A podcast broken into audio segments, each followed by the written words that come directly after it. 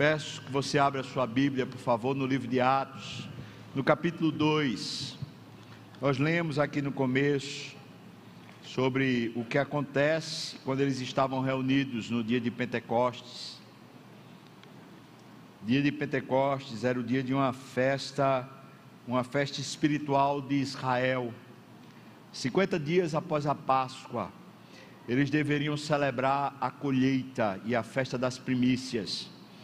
Então eles, como costume, eles já faziam essa festa em Jerusalém e celebravam isso. Jesus Cristo tinha ressuscitado, tinha sido morto na Páscoa, tinha ressuscitado no terceiro dia e passou 40 dias aqui na terra com os seus discípulos. Durante aqueles 40 dias, o livro de Atos, no capítulo 1, nos diz que ele conversava e ensinava a respeito do reino de Deus. Esse era o assunto de Jesus. E depois ele afirma para os discípulos, já quando está perto de subir aos céus, que eles haveriam de receber o Espírito Santo. E através do Espírito eles seriam testemunha, eles se tornariam, não dariam testemunho, não é essa palavra que ele diz lá.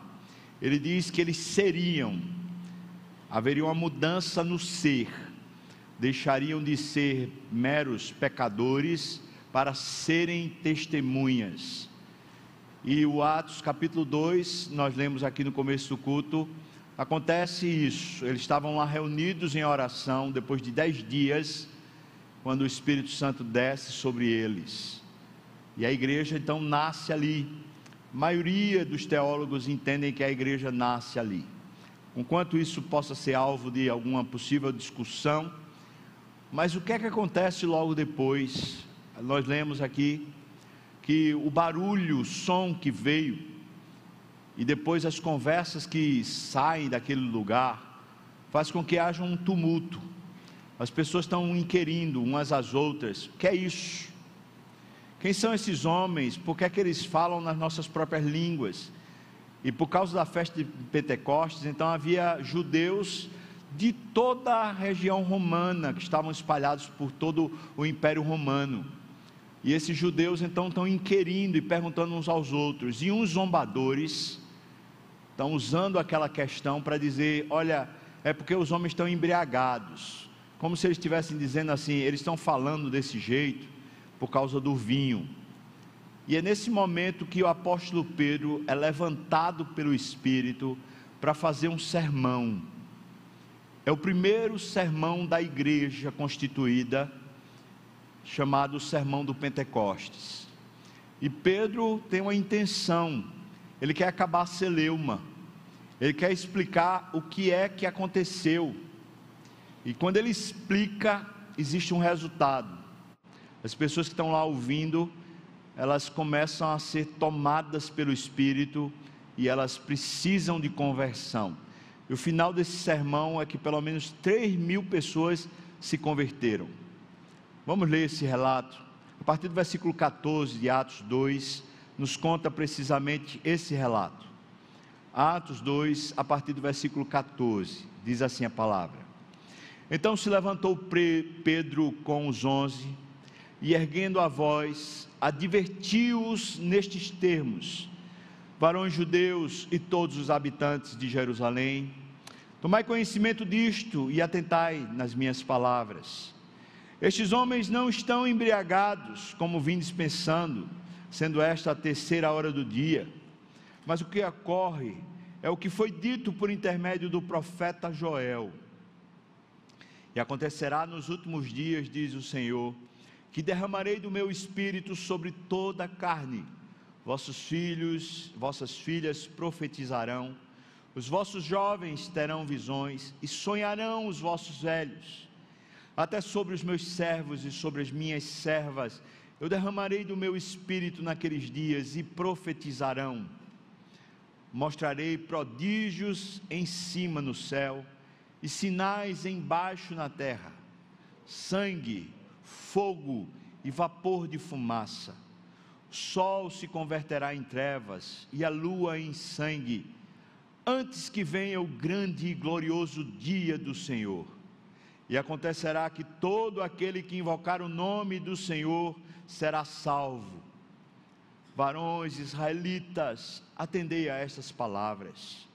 Jesus o Nazareno, o varão aprovado por Deus diante de vós com milagres, prodígios e sinais, os quais o próprio Deus realizou por intermédio dele entre vós, como vós mesmos sabeis, sendo este entregue pelo determinado desígnio e presciência de Deus, vós o mataste, crucificando-o por mãos de iníquos, ao qual, porém, Deus ressuscitou, rompendo os grilhões da morte, porquanto não era possível fosse ele retido por ela. Porque a respeito dele, diz Davi: Diante de mim via sempre o Senhor, porque está à minha direita para que eu não seja abalado. Por isso se alegrou o meu coração e a minha língua exultou. Além disso, também a minha própria carne repousará em esperança, porque não deixará minha alma na morte, nem permitirás que o teu santo veja a corrupção. Fizeste-me conhecer os caminhos da vida, encher-me-ás de alegria na tua presença. Irmãos, seja-me permitido dizer-vos claramente a respeito do patriarca Davi, que ele morreu e foi sepultado, e seu túmulo permanece entre nós até hoje. Sendo, pois, profeta, e sabendo que Deus lhe havia jurado que um dos seus descendentes se assentaria no seu trono, prevendo isto, referiu-se à ressurreição de Cristo, que nem foi deixado na morte, nem o seu corpo experimentou corrupção. A este Jesus Deus ressuscitou do que todos nós somos testemunhas. Exaltado, pois, a destra de Deus, tendo recebido do Pai a promessa do Espírito Santo, derramou isto que vedes e ouvis. Porque Davi não subiu aos céus, mas ele mesmo declara: Disse o Senhor ao meu Senhor: Assenta-te à minha direita, até que eu ponha os teus inimigos por estrado dos teus pés. Esteja absolutamente certa, pois, toda a casa de Israel, de que a este Jesus que vós crucificaste, Deus o fez Senhor e Cristo. Ouvindo eles estas coisas, compungiu-se-lhes o coração e perguntaram a Pedro e aos demais apóstolos: Que faremos, irmãos? Respondeu-lhe Pedro Arrependei-vos e cada um de vós seja batizado em nome de Jesus Cristo para a remissão dos vossos pecados, e recebereis o dom do Espírito Santo. Pois para vós outros é a promessa, para os vossos filhos e para todos os que ainda estão longe, isto é, para todos quantos o Senhor Deus chamar. Com muitas outras palavras, deu testemunho e exortava-os, dizendo: salvai-vos desta geração perversa. Então, os que lhe aceitaram a palavra foram batizados, havendo um acréscimo naquele dia de quase três mil pessoas. Louvado seja o nome do Senhor. Amém. Vamos orar, irmãos. Meu Pai do céu, tem misericórdia de mim, Pai. Ó oh, meu Pai, o Senhor sabe a luta que é sabe, a investida que é do maligno, para impedir que eu possa proclamar com exatidão a tua palavra. Senhor, eu te peço que no nome de Jesus repreenda o maligno aqui nesse lugar e impeça, Senhor Deus, os seus intentos. Te peço misericórdia para que minha mente esteja totalmente tomada pela tua palavra e pela iluminação do teu espírito, Pai. Mas também te peço ao Senhor meus irmãos e irmãs, certamente na mesma luta que eu, sejam tomados também por essa iluminação do teu espírito para a tua palavra ser entre nós como um luzeiro que nos abençoa, Pai. Ó oh, meu Deus, eu te peço isso no nome de Jesus. Amém e amém. Pentecoste está cheio de símbolos, o Pentecoste da igreja. Muito tempo a igreja tem achado que o principal evidência do Pentecostes é são as línguas ou o sermão sendo falado e as pessoas entendendo. Entretanto, mais recentemente, alguns teólogos têm falado muito sobre os três sinais que compõem de fato o Pentecostes, aquele momento lá. Esses três sinais é um som como de um vento, o segundo sinal é o próprio vento, e o terceiro são essas línguas como que de fogo que estava sobre a cabeça de cada um deles. Procurei alguns comentaristas para ver o que é que eles interpretavam, até para razoar, será que eu estou inventando coisa na minha cabeça? Então eles começaram a falar o seguinte: o vento como um som era para que desse um sinal, para que as pessoas que estavam naquela festa pudessem atentar para um evento que Deus estava promovendo, mudando a história. Depois diz que esse vento, ele simboliza o próprio Espírito Santo. Vários comentaristas atestam isso. Até porque no Velho Testamento a palavra vento é a palavra espírito. E no Novo Testamento também a palavra em grego para vento é também a palavra espírito. Então o que está acontecendo com eles? Alguém falou com muita precisão que o que está acontecendo com eles é a nova criação. Quando o homem, ser humano, foi criado lá no Éden, ele foi criado como um boneco de barro, mas para ele se tornar um ser vivente, foi necessário que Deus lhe soprasse um fôlego novo. O vento precisava começar a encher o seu corpo, a sua alma, o seu coração, para que ele se tornasse ânima, ser vivente e ele se tornou no sopro do Espírito. A palavra que é usada lá no original é justamente essa, vento, é essa palavra aqui. E no Novo Testamento, então, a nova criação de Cristo, através da sua obra redentiva, regeneradora, a regeneração, ou seja, a nova criação, aquilo que Cristo tinha falado para Nicodemos, necessário vos é nascer de novo. O que é nascido da carne é carne, mas o que é nascido do espírito é espírito. O vento sopra onde quer. É essa referência aqui. Jesus Cristo, pouco tempo antes, o Evangelho de João dá testemunho de que ele, reunido só com seus apóstolos, ele soprou sobre eles e disse: Recebei o Espírito. E agora, esse não era mais necessária a recepção do Espírito, mas esse vento, como um som aqui, para interpretar ou para trazer o sentido de que eles estavam sendo recriados. Nova criação e assim, se alguém está em Cristo, é nova criatura, as coisas velhas já passaram, eis que tudo se fez novo. Mas o terceiro símbolo, eu vou usar literalmente as palavras que o pastor Hernandes Dias Lopes usa quando ele se refere a essas línguas como que de fogo. Ele diz assim: o fogo também é símbolo do Espírito Santo. Deus se manifestou a Moisés na sassa em que o fogo ardia e não se consumia, conforme Êxodo 3:2. Quando Salomão consagrou o templo ao Senhor, desceu fogo do céu, segundo o livro das Crônicas 7:1. No Carmelo, Elias orou e desceu fogo do céu, 1 Reis, capítulo 18, versículos 38 e 39. Deus é fogo, a sua palavra é fogo, ele faz os seus ministros labaredas de fogo.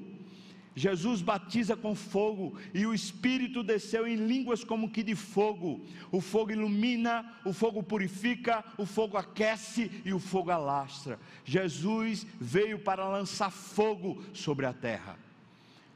O que está acontecendo no Pentecostes é que uma nova sociedade está sendo criada uma sociedade redimida, um povo de propriedade exclusiva de Deus, que não era mais de uma herança genética, não era mais de sangue humano, não eram mais os filhos de Abraão segundo a carne, agora era dos filhos de Abraão segundo a promessa. Agora eram os descendentes espirituais de Abraão, que precisavam ver as promessas de Deus sendo realizadas na sua vida precisavam ter a sua mudança espiritual, mas uma mudança também de mente, uma mudança de coração. Aquele velho coração pecaminoso, todo vendido à escravidão do pecado, tendo sido transformado pela obra de Cristo, se torna um coração de carne, agora é um coração circuncidado, é nova criatura. É isso que está acontecendo no Pentecostes. Deus está marcando no Pentecostes o nascimento de uma nova sociedade chamada igreja, o povo de propriedade exclusiva de Deus. não se trata de um ajuntamento, mas se trata de uma característica. Esse povo é o povo da promessa. Esse é um povo que não descansa. Esse é um povo que está aqui para guerra, uma guerra espiritual, não é guerra contra a carne, não é guerra contra sangue, não é guerra pelo poder humano, é uma guerra contra principados e potestades, é uma guerra para salvação, para alcançar o perdido, para trazer as boas novas por toda a terra. Essa é a guerra que a igreja empreende, mas também uma guerra própria, é uma guerra pessoal, uma guerra dentro de casa, dizendo para a sua própria carne: eu já não estou mais escravo, eu não preciso preciso mais servir os meus apetites, eu não preciso mais servir as devassidões da minha carne, eu não preciso mais servir a minha imoralidade, eu agora sou nova criatura. Nós somos recriados em Cristo Jesus. Você pode dizer aleluia, irmão? Essa é a realidade do Pentecostes. Mas veja como o ser humano é. Aqueles circunstantes ouviram o som. Alguma coisa extraordinária estava acontecendo. Aqueles mesmos circunstantes, eles todos ouviram falar, e muitos, mais de 500, foram testemunhas de que o Senhor Jesus tinha ressuscitado. Mesmo assim, apesar disso tudo, eles estão olhando para aquele evento, daquele povo reunido, estão zombando, dizendo: é embriaguez. Veja como o ser humano é, veja como nós somos, como muitas vezes aquilo que não compreendemos, que vem da parte de Deus, nós simplesmente rechaçamos. E às vezes nós tomamos por zombaria. Aquilo que é tão importante para Deus se torna para nós símbolo de embriaguez. Que o Senhor tenha misericórdia de nós. É justamente por causa disso que Deus pinça o apóstolo Pedro, porque todos os apóstolos estão conversando. Na verdade, haviam 120 pessoas naquele cenáculo reunidas, e todas elas estão ministrando a palavra, um a um, ali espalhados por aquele grupo de pelo menos 3 mil pessoas. Mas de repente, no meio daquela, daquela confusão, Pedro se levanta e talvez com uma voz que, que certamente o Espírito deu, ele se levanta e fala mais alto. Um poder espiritual e então surge esse sermão, o primeiro sermão da igreja, o sermão do Pentecostes. Eu queria destrinchar com você esse sermão. Eu queria ver o que é que ele está dizendo nesse sermão, a fim de que a gente entenda a preciosidade que isso é para nós. Primeiro, os versículos de 14 a 21, a primeira parte. E nós estamos dividindo esse sermão nas partes onde Pedro faz questão de chamar o povo, quando ele diz varões judeus, depois ele diz varões israelitas, depois ele chama irmãos. Três partes no sermão, onde o próprio Pedro divide as partes.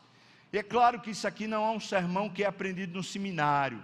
Esse não é aquele sermão de três pontos, mas existem três partes e essas partes é falando sobre o que é que aconteceu. E a primeira parte do sermão é ele explicando que o que é que eles estão vendo lá é a realização de uma promessa. Aquilo que tinha sido falado pelo profeta Joel, agora estava se tornando realidade. E aquela não era uma realidade para 120, aquilo era uma realidade para quem crê.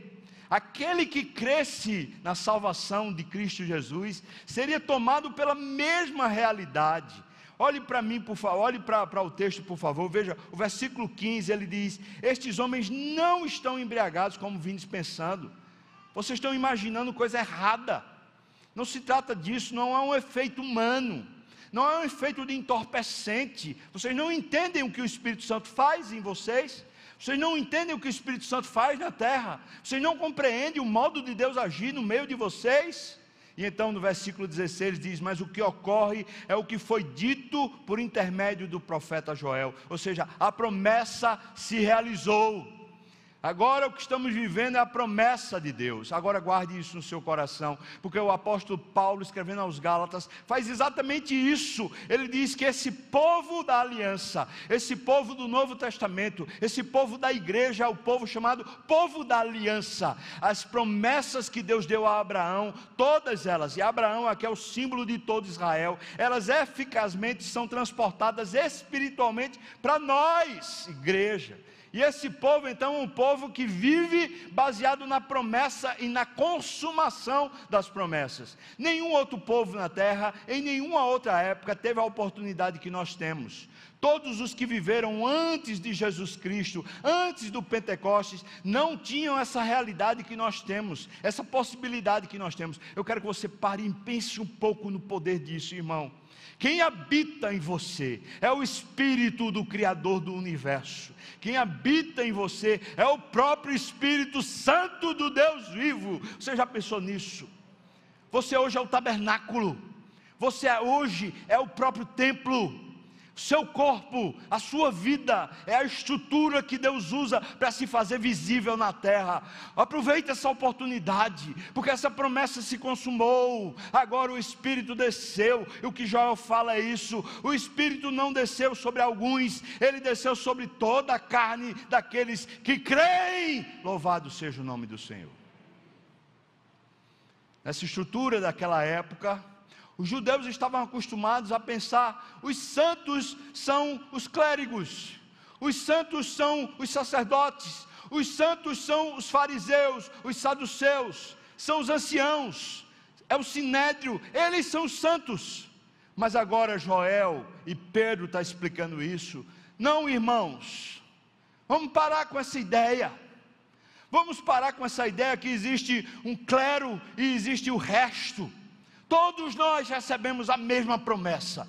Todos nós recebemos o mesmo Espírito. Agora não há distinção. Aquilo que eu leio na palavra você pode ler. Aquilo que eu entendo na palavra você pode ler. Não é o seminário que me capacita. Não é a capacitação da minha inteligência. Não é a capacitação humana. É uma capacitação espiritual. Então, irmãos, no nome de Jesus, vamos aproveitar isso. Você já pensou e o Deus que criou os céus e a terra em sete dias, Ele veio habitar em você e tem uma agenda própria. Ele tem negócios para cumprir aqui na terra. Ele tem ideias próprias. Ele tem vontades próprias. E você foi escolhido por Deus para ser o tabernáculo onde Deus habita na terra, Agora, é o grande privilégio da sua vida. Veja o que a, a profecia que está lá em, em Joel, capítulo 2, versículos 28 a 32. Veja o que ele diz. Nos últimos dias, portanto, nós estamos vivendo nos últimos dias que foram inaugurados no Pentecostes. Nos últimos dias eu derramarei o meu espírito sobre toda a carne. E então ele passa a discorrer a abrangência disso. Ele diz: os filhos, eles profetizarão jovens terão visões. Ora, os filhos e os jovens eram dentro daquela estrutura patriarcal, eles não tinham parte, eles só tinham parte depois que eles faziam bar mitzvah. Eles só tinham parte depois que eles se tornavam anciãos. Mas agora, essa iluminação do Espírito vem sobre os filhos, vem sobre os jovens. Ah, irmãos, me dói o coração quando eu vejo jovens sendo educados por pais cristãos, e eles simplesmente só têm como objetivo ganhar dinheiro. Me dói o coração, me parte o coração quando eu vejo jovens que, quando estão chegando ali na reta final para o vestibular, eles perdem completamente a visão espiritual. Eles entram no mundo, não é a universidade quem rouba eles essa postura que nós temos, nós como igreja, nós como pais, de começar a dizer para o filho: você tem que ser alguém, e para você ser alguém, você tem que passar no curso tal, ou você tem que ser o melhor aluno, ou você tem que ser isso, ou você tem que ser aquilo. Quando nos céus, quando na terra, essa é uma verdade para o crente. Que vergonha! Que vergonha! Quando os nossos jovens, aqui eu estou falando para você, jovem, em vez de ter de Deus iluminação espiritual, você está refém de uma sociedade e de uma visão que é uma visão, visão mundana. Que vergonha! Que vergonha quando nós pais só estamos preocupados com o vil metal. Pais que não oram pelos filhos. E quando oram, é preocupado em ter dinheiro, status, riqueza. Ó oh, Senhor, tem misericórdia de nós, nós estamos como um povo teu, mas vivendo como se fôssemos mundanos, como se não tivéssemos a promessa, como se não tivéssemos a iluminação do Espírito. O maior tesouro que o mundo jamais concebeu habita em você, o próprio Deus, mas está sendo negligenciado para ganhar metal, para ganhar status, para fazer um curso universitário, para ganhar um concurso, para passar em determinadas coisas. Irmão, não me entenda mal. Eu não estou dizendo para você ser negligente nessas coisas. Mas o que eu estou dizendo é que o nosso coração não pode estar nelas. Não pode estar nelas. Nós as cumprimos, nós as fazemos e fazemos com esmero para a glória de Deus, porque amamos a Deus, porque queremos que Ele seja honrado na nossa vida, mas nós não fazemos para ter status, nós não fazemos para ter o metal, nós fazemos para que Cristo seja conhecido Vamos, vamos acordar, igreja. Nós estamos condenando nossos filhos. Não há universidade. Não há influência de professores. Somos nós. Você, jovem, preste atenção. Você está sendo tomado por uma ideia mundana e diabólica. Quando você não presta mais atenção no poder que Deus lhe deu.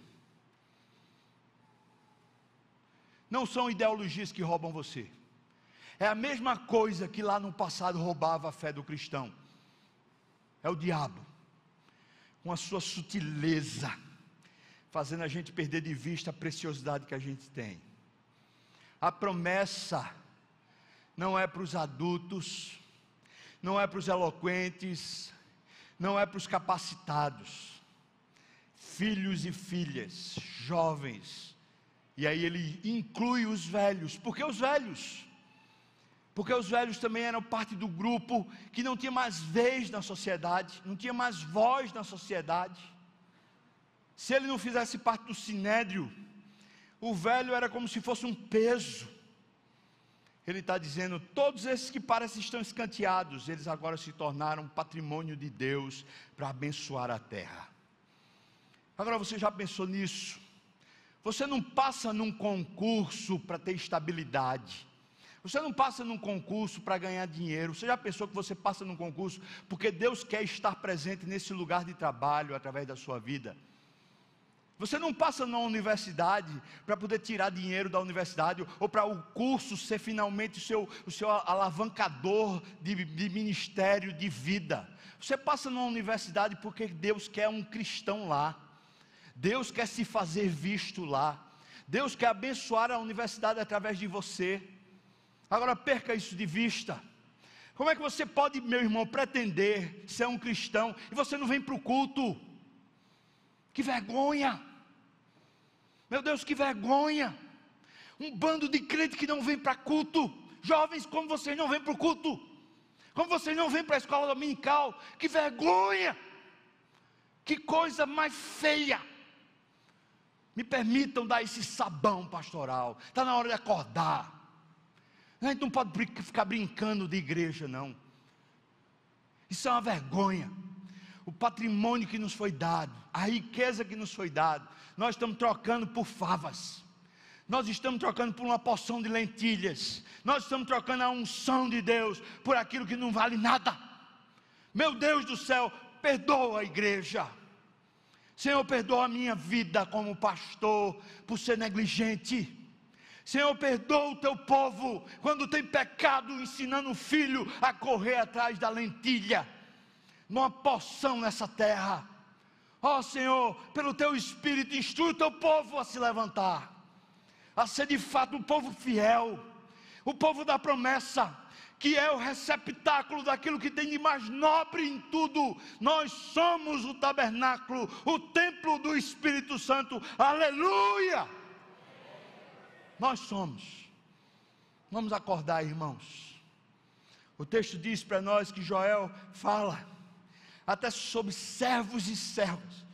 Naquelas situações onde você está trabalhando como se fosse um escravo, a palavra literalmente no original são escravos não tem direito social, só tem obrigação, só tem chicotada, só tem opressão, até sobre esses. sem distinção de classe, sem distinção de ofício, sem distinção de status, até sobre servos, é sobre eles que o Espírito vai cair. E todos eles, sem exceção, passam a profetizar. Não entenda mal. Não é ninguém falando da vida do outro. Ah, você vai se casar com fulano porque o Espírito Santo me disse. Ah, você vai ter uma porta de emprego. Não é isso não a profecia que está dizendo aqui. O que está dizendo é que se abre a boca para você falar do reino de Deus. Abre-se o seu coração para você ser testemunha. Presta atenção, ser testemunha não é dar testemunho. Abre-se você. Abra-se você, meu irmão. Cadê o povo que você convive? precisa conhecer desse mistério, precisa conhecer desse, desse privilégio. O povo com quem você convive no seu trabalho, sua família, está precisando conhecer. Ah, que privilégio que o texto diz. Então, ele passa a falar de um tempo futuro para nós ainda. Ele diz que faz prodígios de sinais no terra, sangue e suor. Ele está falando sobre um tempo do fim, porque os últimos dias já se iniciaram, segundo Pedro aqui. Então esse tempo do fim está chegando. Mas ele, ele conclui essa primeira parte dizendo: E acontecerá que todo aquele que invocar o nome do Senhor será salvo. Hoje é o dia de você fazer isso. Peça misericórdia, Deus, invoque. Veja, não tô, você não está invocando agora um Salvador, não. Você está invocando o senhorio de Deus. Não é o Salvador, não. Não é para ele fazer a sua vontade, você ficar no bem bom, não. Você está invocando todo aquele que invocar o senhorio de Deus, Senhor Deus, será salvo. Hoje é esse dia. Você está ouvindo, talvez quem está em casa está ouvindo, e Deus está chamando você agora para invocar o nome do Senhor, invocar o senhorio de Deus. Queria que você orasse agora, se você quer fazer isso, ora agora e diga para Deus: Senhor, eu preciso que tu governes a minha vida. Eu preciso mudar meus hábitos. Eu preciso mudar minha postura, eu preciso mudar minha, minha mentalidade. Eu quero que o Senhor governe a minha vida. Faça isso agora. Vou dar um momento para você orar. Ore agora, por favor.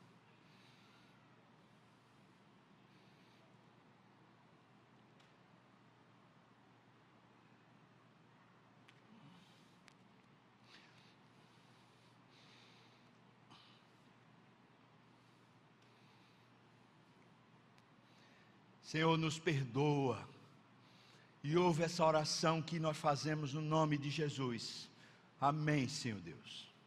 Segunda parte do sermão, Pedro vai falar varões, agora os varões israelitas.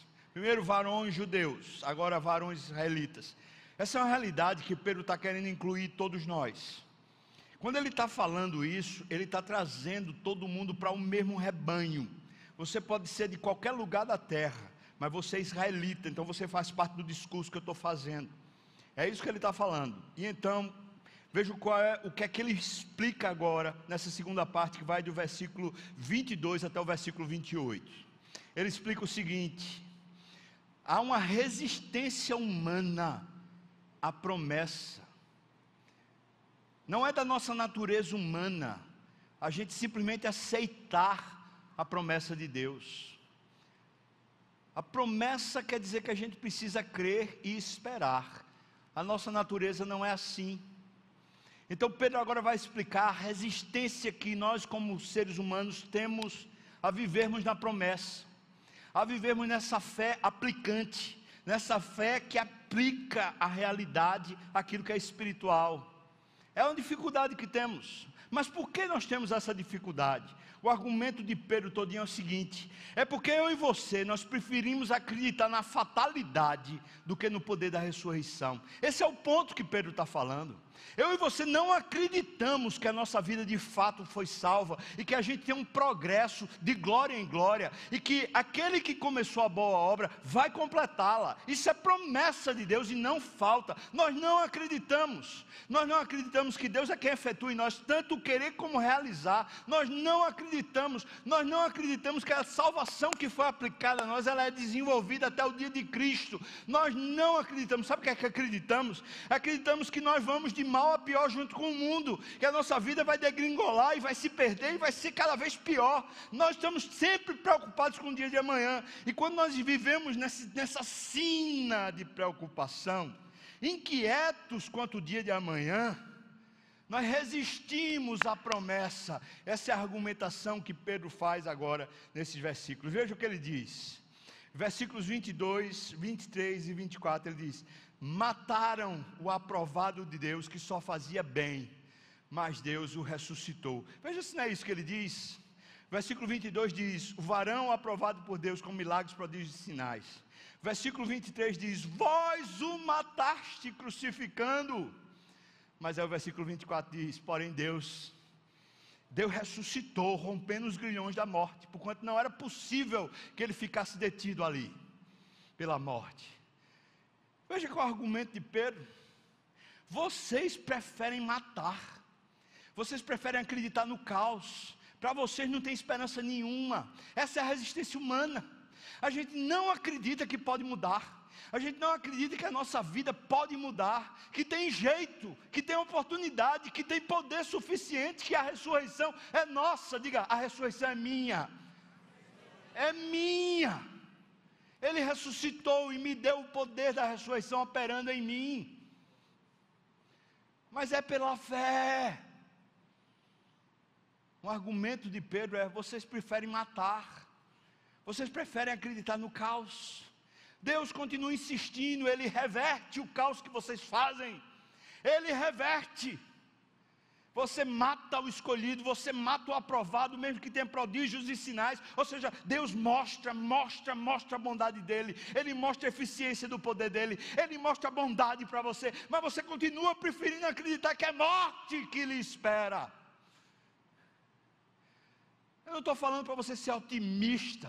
Eu estou falando para você ser crédulo para você ser fiel, para você ter boas expectativas em Deus. A sua vida tem um progresso. Você vai brilhando cada vez mais até ser dia perfeito. Existe um poder que opera em você chamado Espírito Santo de Deus.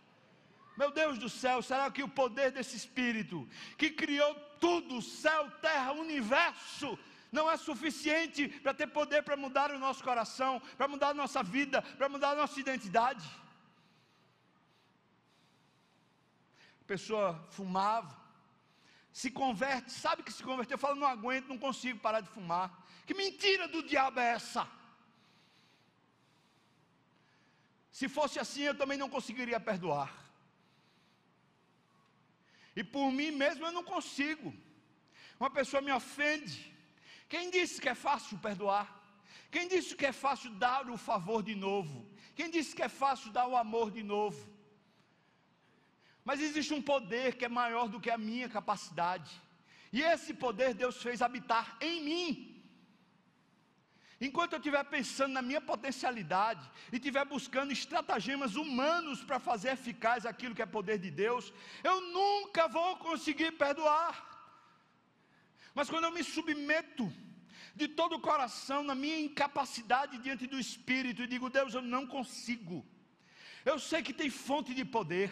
O Senhor disse para eu amar o meu inimigo. O Senhor disse para eu abençoar os que me, que me perseguem. Eu sei que tem poder do Senhor para isso. É tua palavra, é tua promessa. Eu sei que posso. Eu não consigo. Eu não tenho poder em mim mesmo para conseguir. Mas eu sei que se o Senhor quiser, na hora que o Senhor quiser, o Senhor vai me dar esse poder para eu abençoar, perdoar, para ser uma bênção para a minha vida.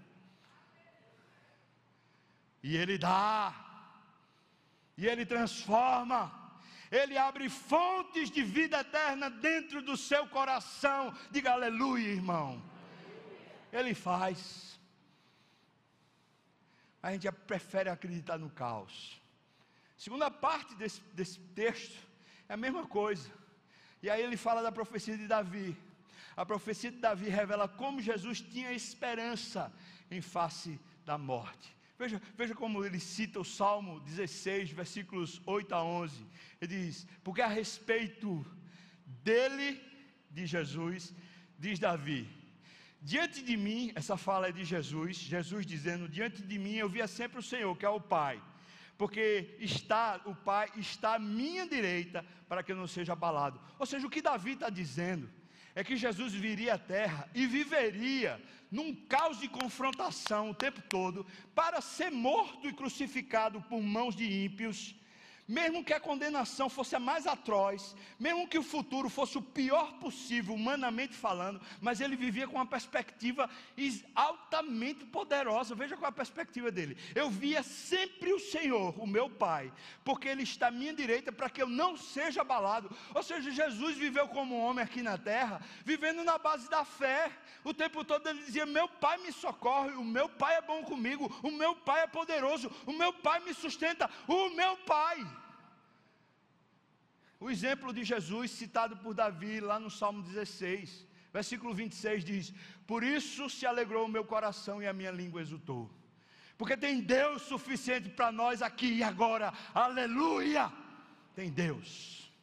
E ele diz: Além disso, também a minha própria carne, essa carne vendida, essa carne que morre, até a carne repousará em esperança. Jesus vai para tumba, irmão. Jesus vai para a cruz com a seguinte sentença que ele mesmo tinha dito para os seus discípulos: Ao terceiro dia eu vou ressuscitar. Ao terceiro dia eu vou ressuscitar. Ele diz para os discípulos: Ninguém tira a minha vida de mim. Eu voluntariamente a dou. E veja o que ele diz: E tenho poder para reavê-la ao terceiro dia eu vou ressuscitar. Ele tem uma esperança a respeito da carne dele. Ah, eu sei o que é está acontecendo comigo. Eu passei dos 50. Eu sei como está sendo difícil conseguir perder peso. Eu sei as dificuldades e limitações. Eu vou caminhar 10 quilômetros. Antigamente eu caminhava 20. Agora eu caminho 10, fico com a perna doendo. Fico com não sei o que inchado. Fica com uma dor nas costas. Eu acordo assim, acordo assado. Eu sei o que é isso. E eu sei o que é que está me esperando daqui a mais 20 anos. Se eu ficar vivo, 70, 80 anos. O que é que você acha que vai acontecer? Vou ficar mais novo? Vou ficar menos dor? Não. Bom, eu espero que, eu espero que sim, mas provavelmente não. E daí? E daí? E daí? Eu sei o que é que resta para mim. De repente, num piscar de olhos, eu fecho meu olho aqui na terra, e meu olho se abre com um corpo ressurreto, cheio de glória, cheio de poder, cheio de energia a vida está chegando, não a morte. A glória está chegando, não a perdição. Eu estou sendo tomado pela vida eterna e não pela morte eterna. Aleluia! Essa é a vida de Jesus. Tem esperança. Não é porque nega os sinais, não é porque nega a realidade, mas tem esperança eterna. Versículo 27 diz: Porque não deixarás a minha alma na morte, como a gente falou. O versículo 28 diz: Fizeste-me conhecer os caminhos da vida, encher-me-ás de alegria na tua presença. Aleluia, irmão. O que é que Pedro está dizendo? Essa promessa veio, mas sabe qual é a nossa dificuldade? A nossa dificuldade é porque a gente resiste à promessa.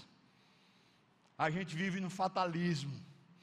A gente vive como se Deus não existisse, um, um ateísmo ele não é consciente, mas é como se a gente estivesse sendo tomado o tempo todo pelas apreensões do mundo, pelas situações do mundo, por uma realidade exterior. E isso faz com que a gente vá só sobrando, vá perdendo o vigor, o ânimo. Ó oh, Senhor, tem misericórdia do teu povo. Nós já passamos da morte para a vida, Senhor. O teu filho nos deu esperança. O teu filho não ficou detido pela morte o teu filho foi suficiente para nós. Abre os olhos do teu povo para ver. Abre os meus olhos para ver. Tem poder aqui, irmão. Tem poder em você, irmão. A ressurreição de Cristo agora opera em você. É o mesmo poder que Deus deu para ressuscitar Jesus do morto, dos mortos, que opera em você, conforme está lá em Efésios capítulo 2. Preste muita atenção nisso. Você não se perde, você se ganha, você cresce, você amadurece. Mas o terceiro ponto desse sermão, a terceira parte desse sermão, é quando ele fala irmãos. Aqui é muito legal, Porque Pedro está tratando como se fosse um grupo que tem a ver com a nação de Israel, judeus e israelitas. Mas agora, ele aproxima e fala: irmãos, vocês como eu, tudo farinha do mesmo saco, tudo dentro da mesma casa. E veja como o Espírito Santo está usando Pedro. Colocou uma coisa distante, judeus, depois chamou israelitas, e agora ele está trazendo para uma familiaridade maior, como se fosse uma casa só, uma família só, irmãos. Ele diz: a, a explicação que ele está falando é Jesus, para aquele povo que está sem esperança. Jesus é quem concretiza a promessa, e esse é o argumento de Pedro, versículos 29 a 32. Ele explica o seguinte: Jesus é superior a Davi, por quê? Porque ressuscitou. E aqui eu preciso fazer uma pequena pausa para a gente entender o contexto. Para todos os israelitas e judeus, a grande referência de Messias era dupla do Velho Testamento. Era Davi e Moisés. Davi foi o rei que tornou o reino real. Davi foi quem conquistou as bordas ao redor de Israel. Davi foi quem trouxe poderio econômico e poderio militar para Israel trouxe soberania nacional e respeito dos povos vizinhos. Além disso, quando Davi morre, ele deixa uma nação rica. Rica, financeiramente rica, materialmente rica. Os israelitas, quando Davi morre, estão vivendo como ricos na terra. E isso ficou como referência histórica. Então, o que é que o israelita esperava? Que o Messias fosse um novo Davi, que venceria Roma e traria essa soberania nacional e a riqueza material de volta. Então Pedro, pelo Espírito Santo, aplica a superioridade de Cristo a Davi. O versículo 29 a 30, 32, Jesus é superior a Davi, pois Jesus ressuscitou. E ele cita o Salmo 89, versículos 3 e 4, 132, versículo 11. Eu quero destacar aqui o versículo 31. Veja o que ele diz: referiu-se à ressurreição de Cristo, que nem foi deixado na morte, nem o seu corpo experimentou a corrupção.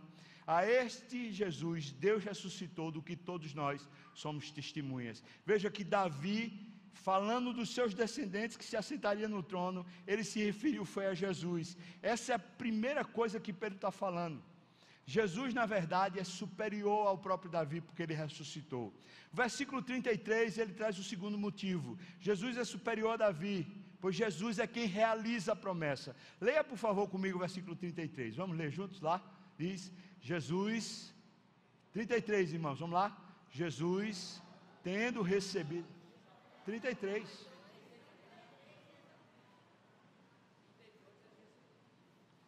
Trinta e dois? A minha Bíblia está diferente.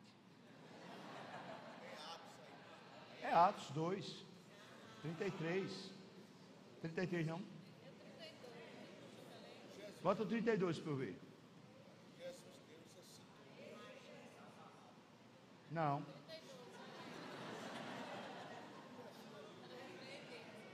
Sei não, o que é está acontecendo aqui. Jesus, aqui, Jesus, tendo recebido do Pai a promessa do Espírito Santo, derramou isto que está exaltado à destra de Deus. Não é o 33, não, irmão?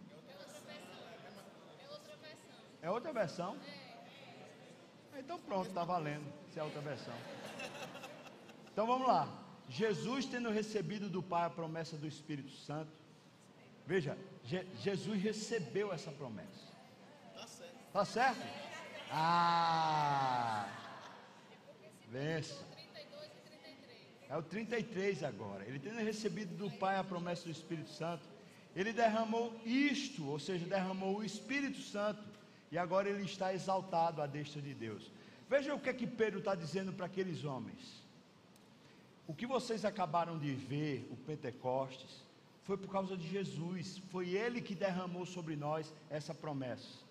O que é que ele está dizendo? Jesus é quem realiza essa promessa. Só temos essa promessa no, em nós quando Jesus é quem realiza em nós. Se não houver a obra de Cristo, não temos essa realização, não temos isso.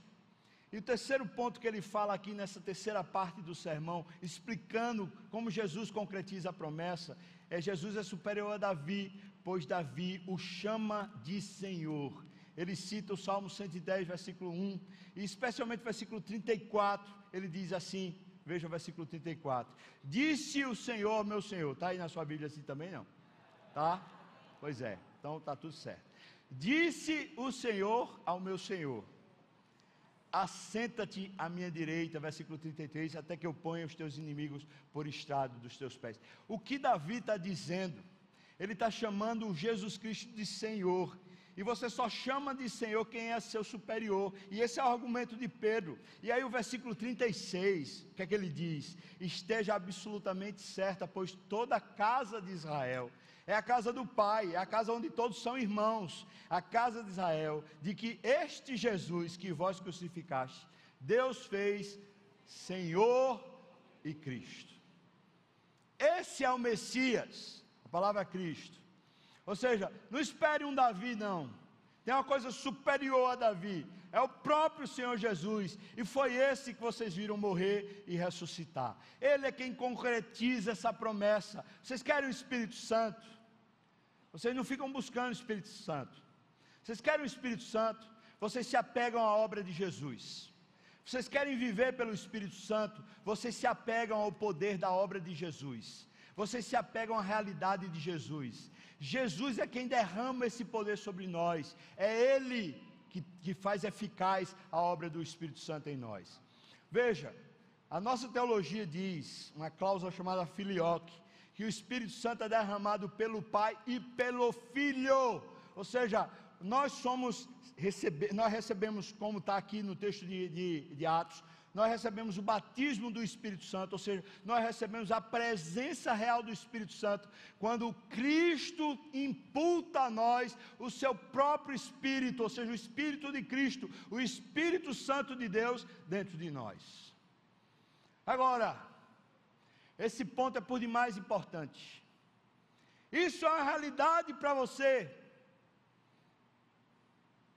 Há um espírito de verdade em você, um novo espírito. Há uma ressurreição em você. Veja que ele transforma toda a realidade da gente. Ele muda de fato a nossa história, ele faz uma nova criação acontecer. Ele faz com que a gente tenha uma esperança viva e Ele faz que a gente viva debaixo de uma promessa, com expectativa boa aqui na terra. E Ele faz a gente deixar de ser mundano e vendido à escravidão do pecado, para ter uma nova realidade na vida. Isso é realidade para você, meu irmão.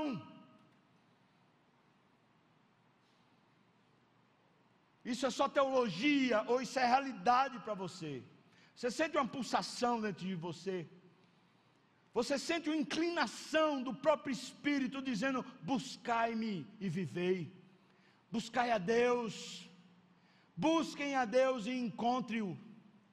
Você sente isso dentro de você, o próprio Espírito chamando você para buscar a Deus, para conhecê-lo, para tê-lo mais, essa efervescência dentro de você dizendo: Eu quero Deus, eu preciso de Deus. Eu não estou falando, irmãos, de práticas religiosas, eu estou falando de uma realidade espiritual, um poder tomando você, enchendo você, trazendo você à vida. Você sente isso, você percebe isso. Esse é o argumento. E como aqueles homens viram tudo isso, então eles perguntam assim: então, o que é que a gente faz para ter isso? A pergunta deles é própria. Só que o texto diz que antes deles perguntarem, versículo 37, veja aí o que é que diz: compungiu-se-lhes o coração. Hoje houve uma, um compungido de coração. O coração deles foi tocado. Eles sentiram uma compressão lá dentro da alma, como quem diz: Meu Deus, eu preciso disso, eu quero isso. Talvez Deus trouxe você hoje aqui, talvez você está ouvindo esse sermão pela internet, porque Deus quer fazer isso com você hoje aqui. Compungir seu coração, dizendo: Eu quero essa realidade em mim, eu preciso dessa realidade em mim. Por mais que eu já tenha, já tenha crido, por mais que eu já seja templo do Espírito Santo, mas eu quero essa realidade em minha, na minha vida, na minha alma. Compungiu-se-lhes o coração, e por causa dessa compulsão, por causa desse, desse comprimido de coração, por causa dessa, dessa vontade de ter Deus, eles perguntaram: o que é que eu faço? O que é que eu posso fazer? E a resposta de Pedro foi: versículo 38 diz: arrependei-vos. Depois, no versículo 40, ele diz: salvai-vos desta geração perversa. Duas coisas: um coração arrependido, um coração arrependido. Senhor, eu não sou poderoso, eu não sou suficiente, eu não me garanto, eu não tenho condições. Coração quebrantado, uma pessoa que reconhece a sua própria pequenez, arrependido. Depois ele diz: Salvai-vos desta geração, um coração consagrado. Você não vai como todos vão, você não segue a filosofia da maioria, você não está aqui para servir o mundo, nem para se servir do mundo. Você tem um coração em Deus.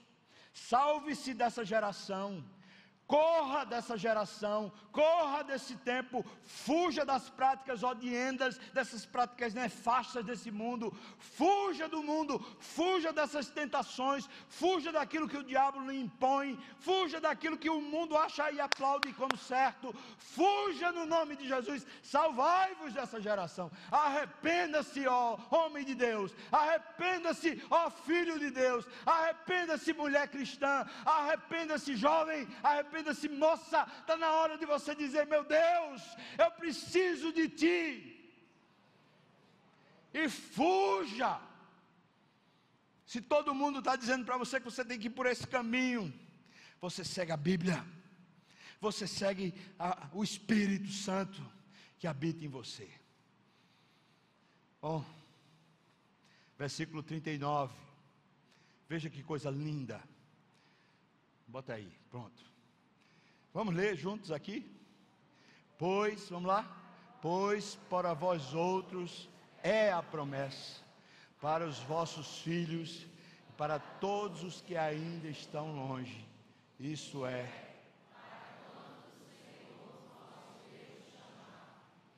Deus chamou hoje você?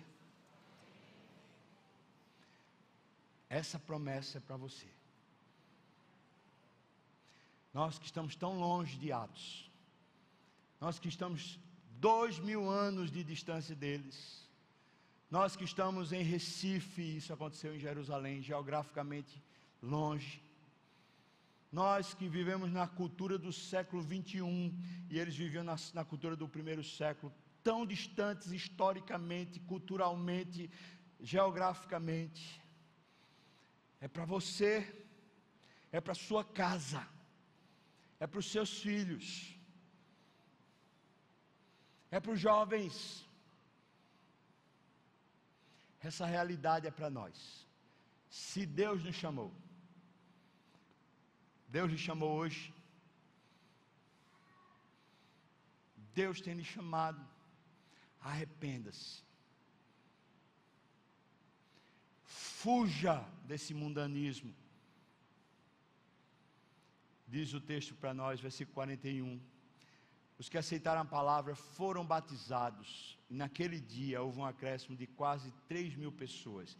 O versículo 38 diz que eles receberam remissão dos pecados. Ou seja, o pecado deles foi coberto, foi pago pelo sacrifício de Cristo.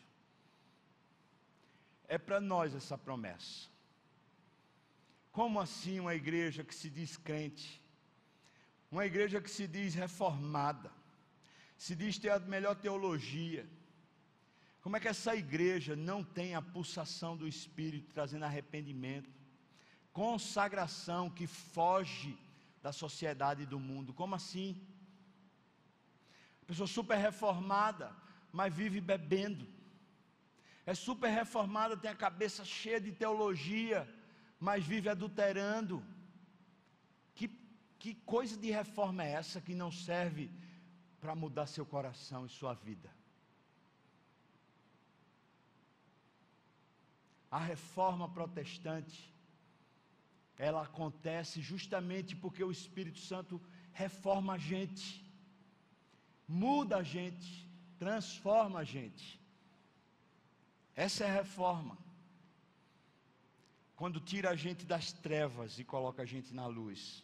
Quando tira a gente de uma sociedade perdida e coloca a gente como consagrado.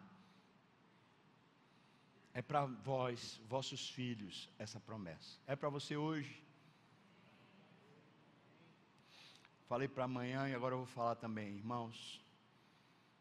Eu estou muito estimulado a gente separar um tempo de jejum Estou pensando a gente fazer isso a partir de agosto. Já queria que você colocasse na sua agenda o primeiro sábado de agosto, para a gente estar tá aqui na igreja, sete e meia da manhã, para a gente consagrar esse mês ao Senhor. Me parece que vai começar aí essa peregrinação de eleição, de candidatos, de não sei o quê. Mas a igreja do Senhor Jesus, ela é chamada para batalhar de joelhos ela é chamada não para estar em procissões com o mundo, mas para estar de joelhos com o Pai, dizendo: Senhor, eu quero que o Senhor faça Sua vontade, que o Senhor abençoe essa terra. Separa aí, irmão. Quem sabe em agosto, quero conversar isso com o conselho, mas quem sabe em agosto, nós vamos ter um, grandes períodos de jejuns, para a gente buscar Deus como povo, aquecer o coração. Eu não estou querendo, irmãos, nada de sensacional é simplesmente que a gente se encurve diante de Deus e Deus comece a trazer para nós a vida do filho dele. Só isso. Você quer também? Diga amém. Amém. amém. Vamos ficar de pé, vamos orar, entregando a Deus nossa vida nesse final de culto. Depois, irmãos, que eu orar, nós vamos cantar. Depois de cantar, eu vou encerrar a assembleia. Eu peço aos irmãos que são é, membros daqui da igreja, que fiquem, os que não são, se quiserem sair, fique à vontade. Mas se você quiser ficar, você é tão bem-vindo e é tão especial. Então você não precisa ir embora de jeito nenhum, tá bom? A gente tem esse momento de encerramento da Assembleia. É só para contabilizar, os votos já foram contados lá, a gente só vai dizer como foi o resultado. A gente orar juntos aqui, agradecendo a Deus, porque teve quórum. E depois a gente vai para casa. Essa semana, amanhã, nós temos a segunda parte do curso, começamos semana passada, sobre método de estudo bíblico. Ou seja, você quer estudar mais a Bíblia? Tem método para isso, se você quiser, você pode vir. Nós vamos estar aqui amanhã, sete horas da noite. Se você quiser, venha para cá para a gente estar junto, tá bom? Semana que vem, na segunda-feira, eh, também vai ter. Só que a gente vai estudar hermenêutica, ou seja, interpretação bíblica na próxima, na outra segunda-feira também, sete horas da noite, tá bom? Vamos orar. Obrigado, Deus, por essa palavra tua, que nos atrai, nos conquista, nos chama para a realidade, nos chama para a vida com Cristo, Senhor. Obrigado, Deus, por ouvir a tua voz, para o Senhor atender nossas orações quando pedimos a iluminação do teu Espírito. Agora, Senhor, nós dissemos que queremos isso. E de fato eu quero, Senhor, assim como meus irmãos, mas o Senhor sabe quantas vezes nós voltamos atrás, nós falhamos, Senhor, nós perdemos o passo. Ó oh, meu Pai, eu peço a Ti, nos ajude por misericórdia. Nessa semana, traz para nós essa realidade espiritual, de confissões, de arrependimento, Senhor, discernimento para a gente largar o mundo para a gente fugir dessa geração perdida. Ajuda-nos, Senhor Deus, a nos salvarmos desse povo. Ajuda o teu povo e a mim para sermos encontrados em fidelidade a Ti, Pai. Abençoa essa semana tudo que formos fazer, no nome de Jesus. Que a graça do nosso Senhor e Salvador Jesus Cristo, o amor de Deus, nosso querido e amado Pai, a comunhão, o consolo, a bênção, o poder, o avivamento do Espírito venha sobre nós, povo do Senhor não só aqui e agora, mas até quando o Senhor voltar e nos tomar para si. Aleluia. Amém. Amém, irmão. Vamos cantar. Louvado seja Deus.